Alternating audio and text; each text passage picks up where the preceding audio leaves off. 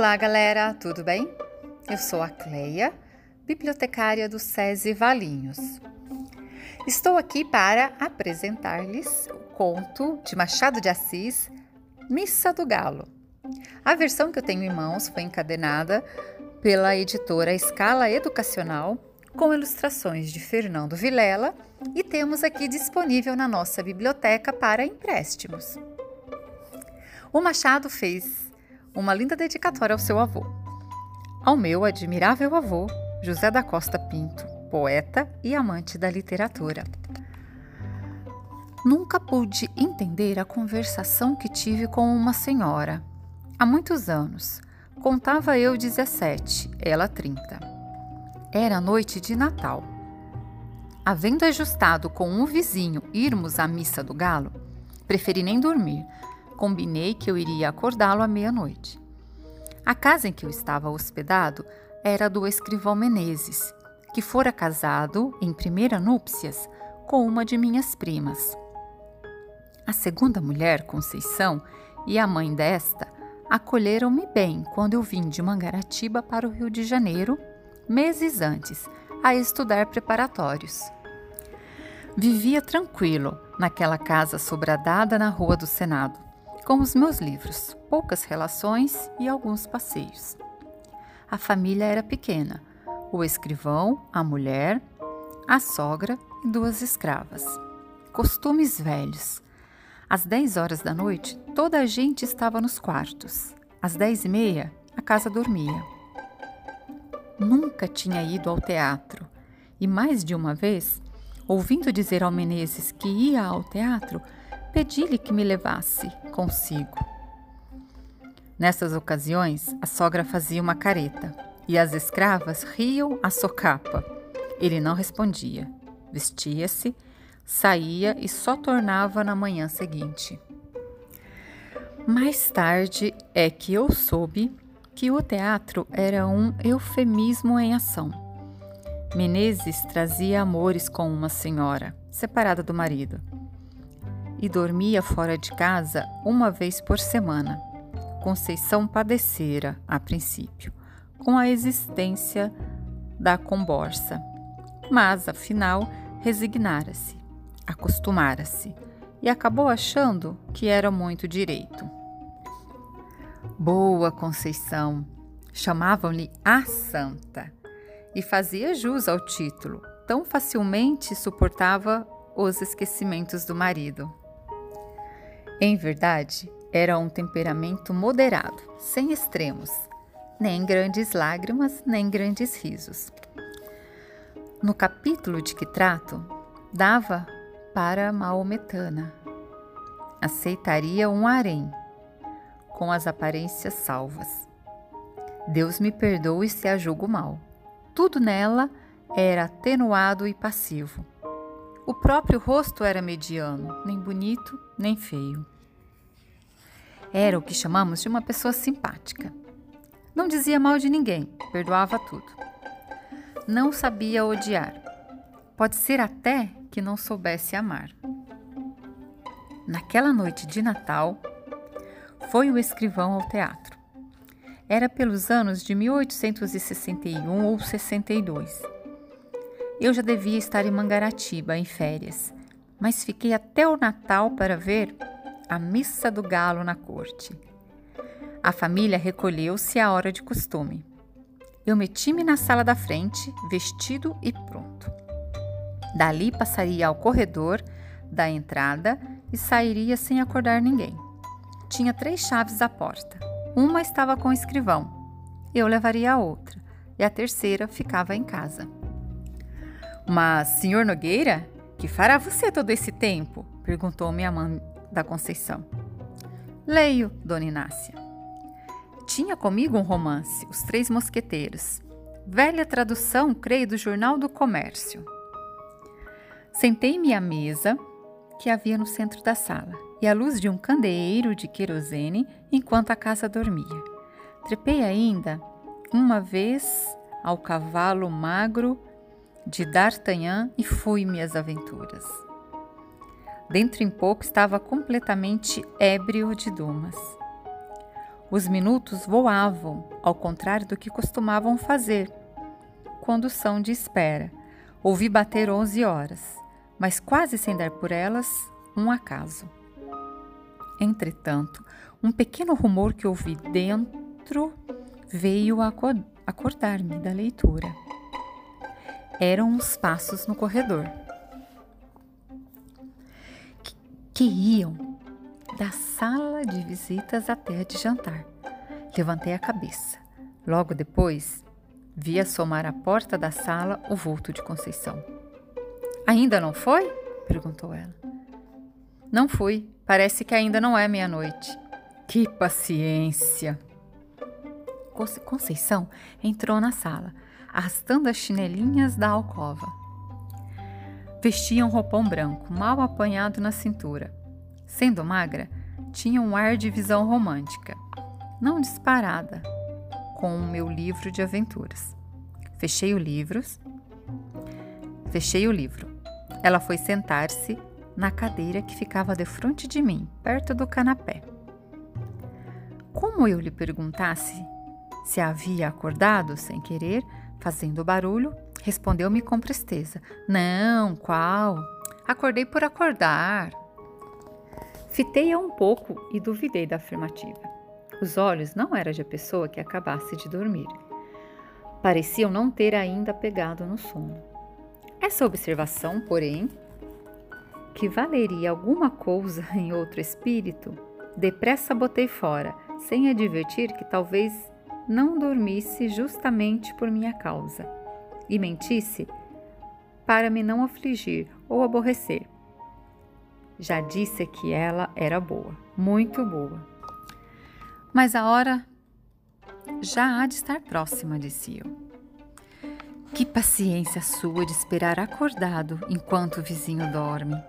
E esperar sozinho. Não tem medo de almas do outro mundo? Eu cuidei que se assustasse quando me viu. Quando ouvi os passos, estranhei, mas a senhora apareceu logo. Que é que estava lendo? Não diga, já sei, é um romance dos mosqueteiros. Justamente, é muito bonito. Gosta de romances? Gosto. Já leu A Moreninha? A do Dr. Macedo? Tenho lá em Magaratiba. Eu gosto muito de romances, mas leio pouco por falta de tempo. Que romances é que você tem lido? Comecei a dizer-lhe os nomes de alguns. Conceição ouvia-me com a cabeça reclinada no espaldar, enfiando os olhos por entre as pálpebras meio cerradas, sem os tirar de mim. De vez em quando passava a língua nos beiços para umedecê-los. Quando acabei de falar, não me disse nada. Ficamos assim alguns segundos. Em seguida, via endireitar a cabeça, cruzar os dedos e sobre eles pousar o queixo, tendo os cotovelos nos braços da cadeira. Tudo sem desviar de mim os grandes olhos espertos. Talvez esteja aborrecida, pensei eu. E logo alto. Dona Conceição, Creio que vão sendo horas e eu. Não, não, ainda é cedo. Vi agora mesmo o relógio, são onze e meia. Tem tempo. Você, perdendo a noite, é capaz de não dormir de dia. Já tenho feito isso. Eu não.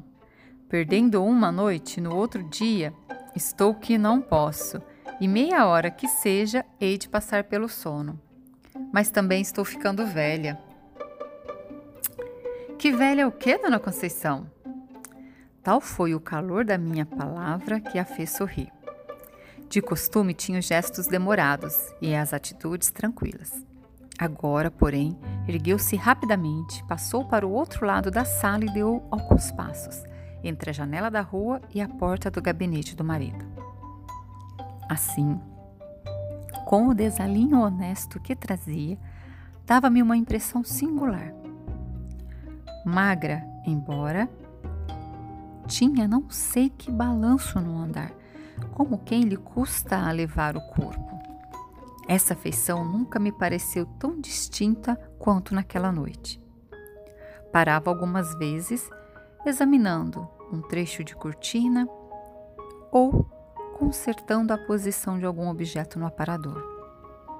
Afinal, deteve-se ante mim, com a mesa de permeio. Estreito era o círculo das suas ideias, tornou ao espanto de me ver esperar acordado. Eu repeti-lhe o que ela sabia, isto é, que nunca ouvira a missa do galo na corte e não queria perdê-la. É a mesma missa da roça. Todas as missas se parecem.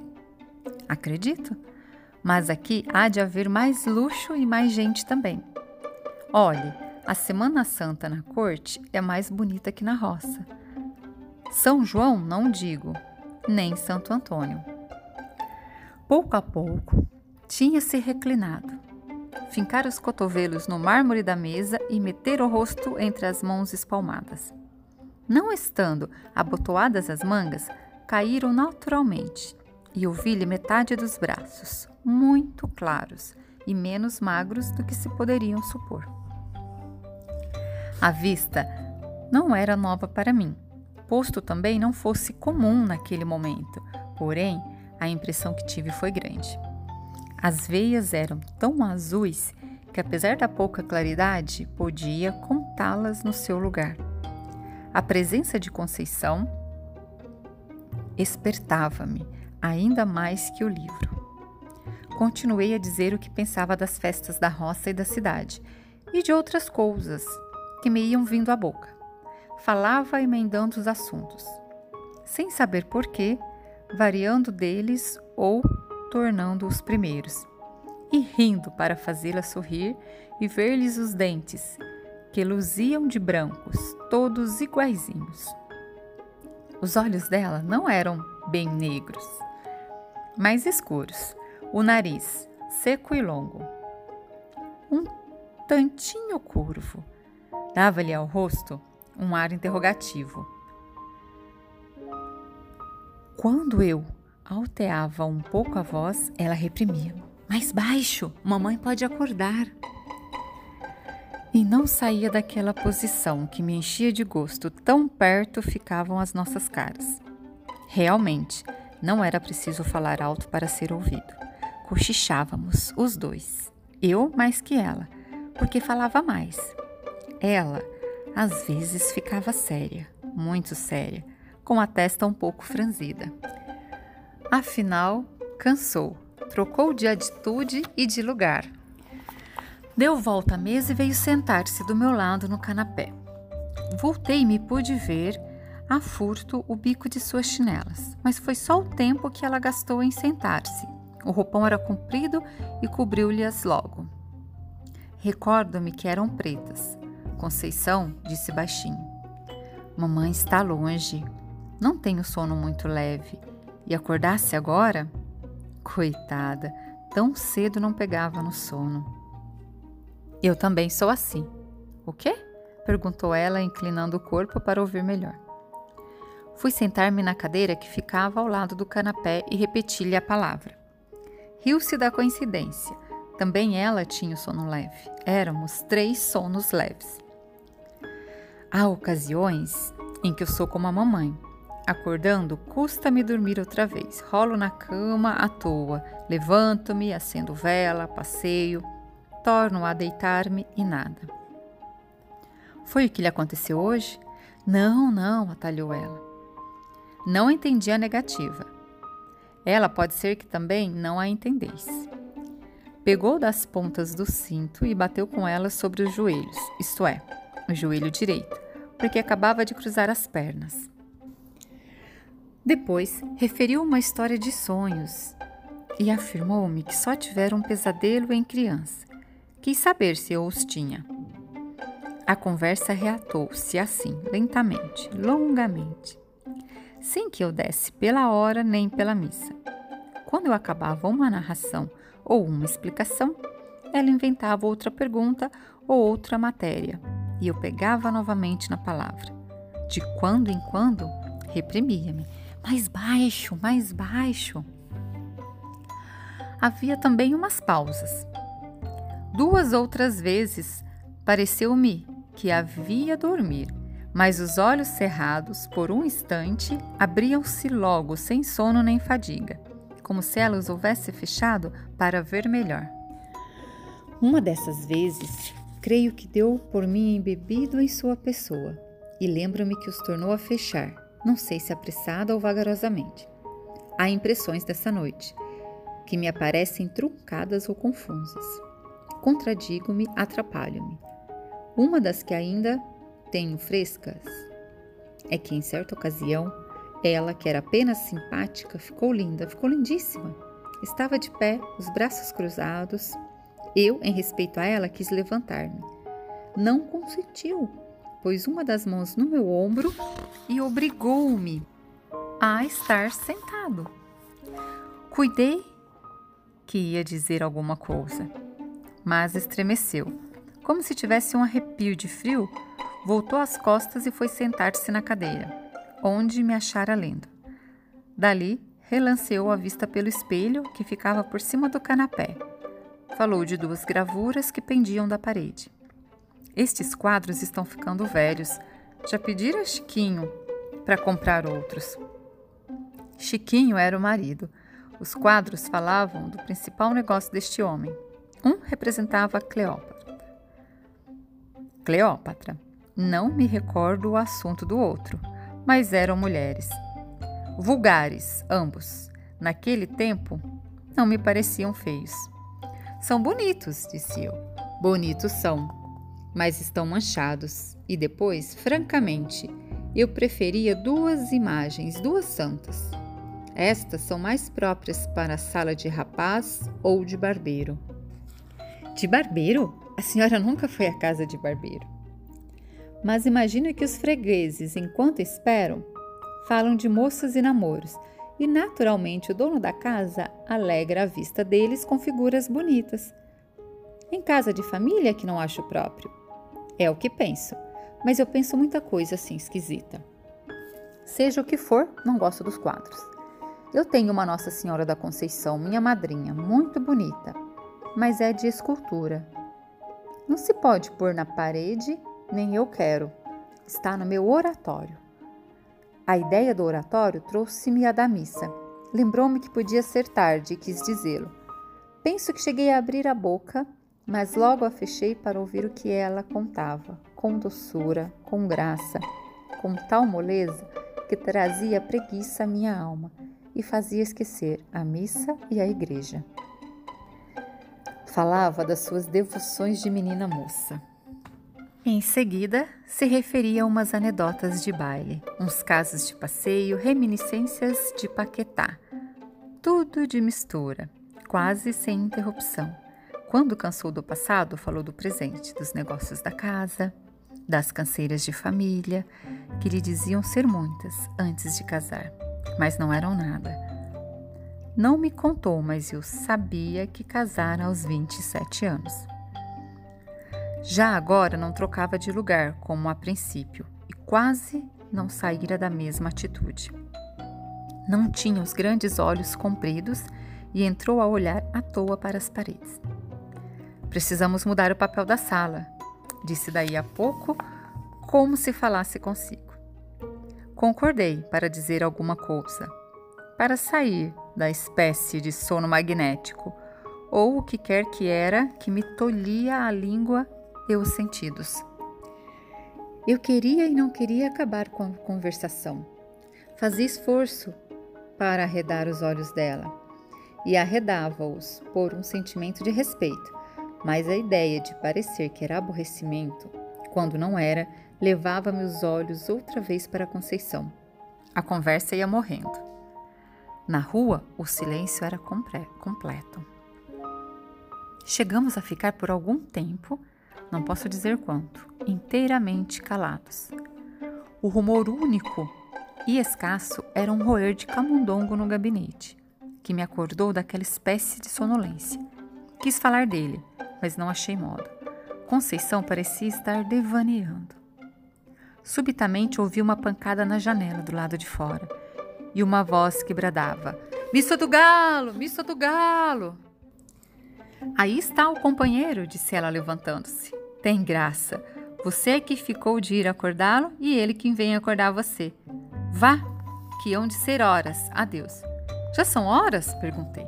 Naturalmente. Missa do galo! repetiram lá de fora batendo. Vá, vá! Não se faça esperar, a culpa foi minha. Adeus, até amanhã. E com o mesmo balanço do corpo, Conceição enfiou pelo corredor dentro, pisando mansinho. Saí à rua e achei o vizinho que esperava. Guiamos dali para a igreja. Durante a missa, a figura de Conceição interpôs-se mais de uma vez entre mim e o padre. Fique, fique isso a conta dos meus 17 anos. Na manhã seguinte, ao almoço, falei da missa do galo e da gente que estava na igreja, sem excitar a curiosidade de Conceição. Durante o dia, achei-a como sempre, natural, benigna, sem nada que fizesse lembrar a conversação da véspera. Pelo ano bom, fui para Mangaratiba. Quando tornei ao Rio de Janeiro, em março, o escrivão tinha morrido de apoplexia Conceição morava no Engenho Novo, mas nem a visitei e nem a encontrei. Ouvi mais tarde que casara com o escrevente juramentado do marido.